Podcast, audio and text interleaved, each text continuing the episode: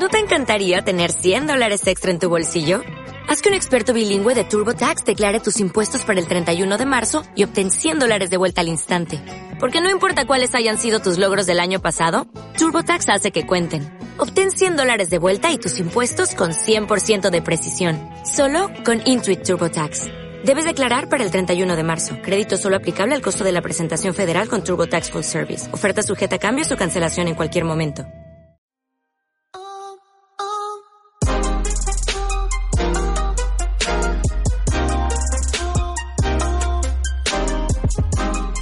Bienvenido al episodio 85 del podcast Aventuras sobre dos ruedas de chelaglo.com, donde hablamos sobre actualidad, trucos, tecnología y aventuras sobre dos ruedas, ya sea en bici o en moto, y si es por tierra, mejor.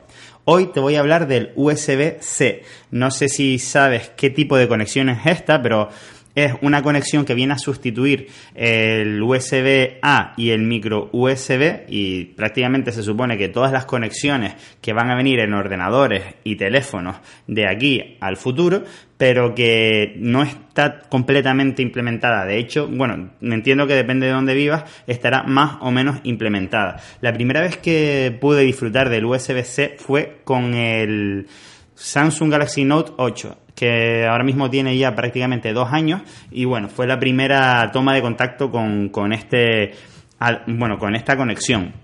Es algo parecido al micro USB, pero digamos que es completamente, mm, digamos, ovalado, se podría decir, y se puede conectar de cualquiera de las dos maneras. Por lo tanto, ya no tendríamos ese problema que hemos tenido toda la vida al conectar un USB A eh, que tiene, digamos, una forma correcta de ponerla y otra no. Y siempre se, se, dice que siempre se suele meter por la parte incorrecta y siempre tenemos que, darle la vuelta o terminar mirando cómo, cómo enchufarlo. Entonces, este sería una de las ventajas de utilizar un USB-C.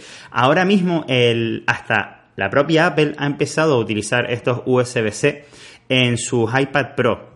Eh, esto lo ha hecho para que se puedan meter pues mm, pendrives con esta conexión dentro de sus iPad Pro para, pues de esta manera, volverlos más como si fuese un portátil, que con su última actualización se puede utilizar hasta un, ratón, así que bueno, pero básicamente era muy necesario que la conexión fuese, digamos, más universal. Se supone que, han hecho una reunión, entre comillas, los, los, grandes fabricantes que van a empezar a fabricar todos los dispositivos electrónicos de esta, eh, con estas conexiones, con USB-C. Sin embargo, todavía cuesta bastante encontrar, digamos, que todos los dispositivos vengan así.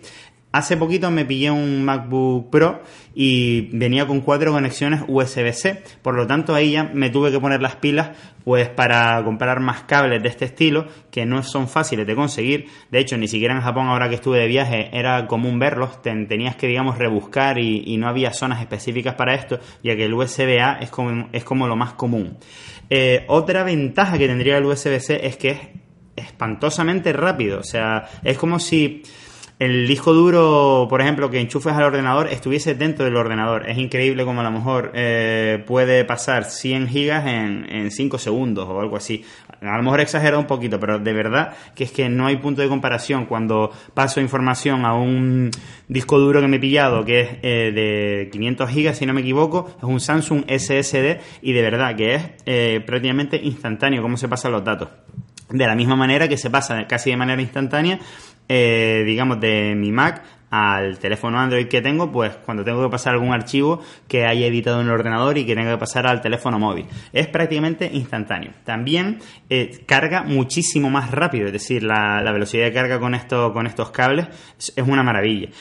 En principio se supone que una vez eh, tienes el cable USB-C, digamos que no hay varias eh, posibilidades, como puede ser el USB-A que eh, pues hay uno, un 1.0, un 2.0 y un 3.0 que tiene distintas velocidades tanto de conexión como de carga. En principio, según tengo entendido, el USB-C eh, solamente tiene, digamos, una velocidad de conexión y de, y de carga. Por lo tanto, si, si, tienes un dispositivo con USB-C, pues va a ser una maravilla de, velocidad y, de carga.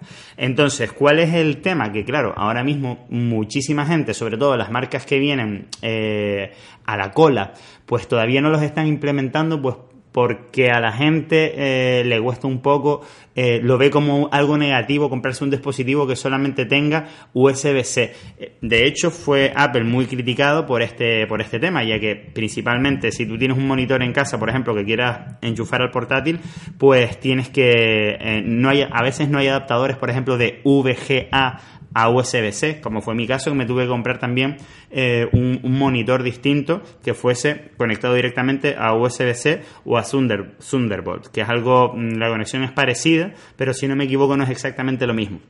Ahí no llego ya y prefiero no meterme en ese jardín.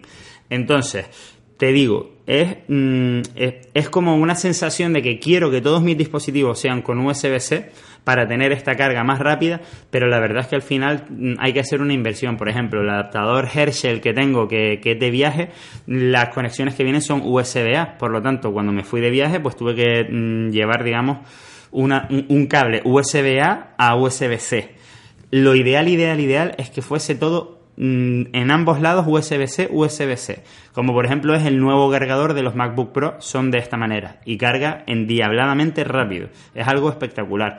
Eh, hice un pedido ahora en Amazon, si no me equivoco, de dos o tres cables USB-C y de hecho de un cable extra que es para eh, un disco duro que tengo, que es más o menos nuevo, que es también SSD que tiene, no, sé cuál es la conexión exactamente, pero digamos que no es un USB a secas y, necesita un cable específico. Entonces espero que cuando me llegue este cable USB-C, pues también la velocidad de, descarga de datos sea también más rápida. Esto también eh, va a afectar eh, pues a los coches. Los coches también poco a poco van a empezar a, a integrar esta, este tipo de conexión y es una putada, perdón por la palabra, ahora mismo te compras un coche eléctrico y la entrada es de USB-A. Y este tipo de entradas son complicadas de actualizar cuando estamos hablando de un coche o de un ordenador. Es decir, prácticamente es imposible de actualizar.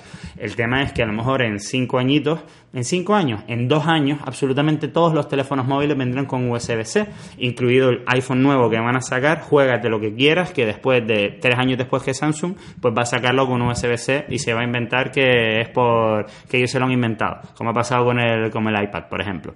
Entonces, eh, yo lo que estoy haciendo poco a poco es fijarme obligatoriamente a la hora de comprarme cualquier dispositivo en que sea USB-C. Es doloroso, entre comillas, pero mm, hay que ir adaptándose hacia ese lado.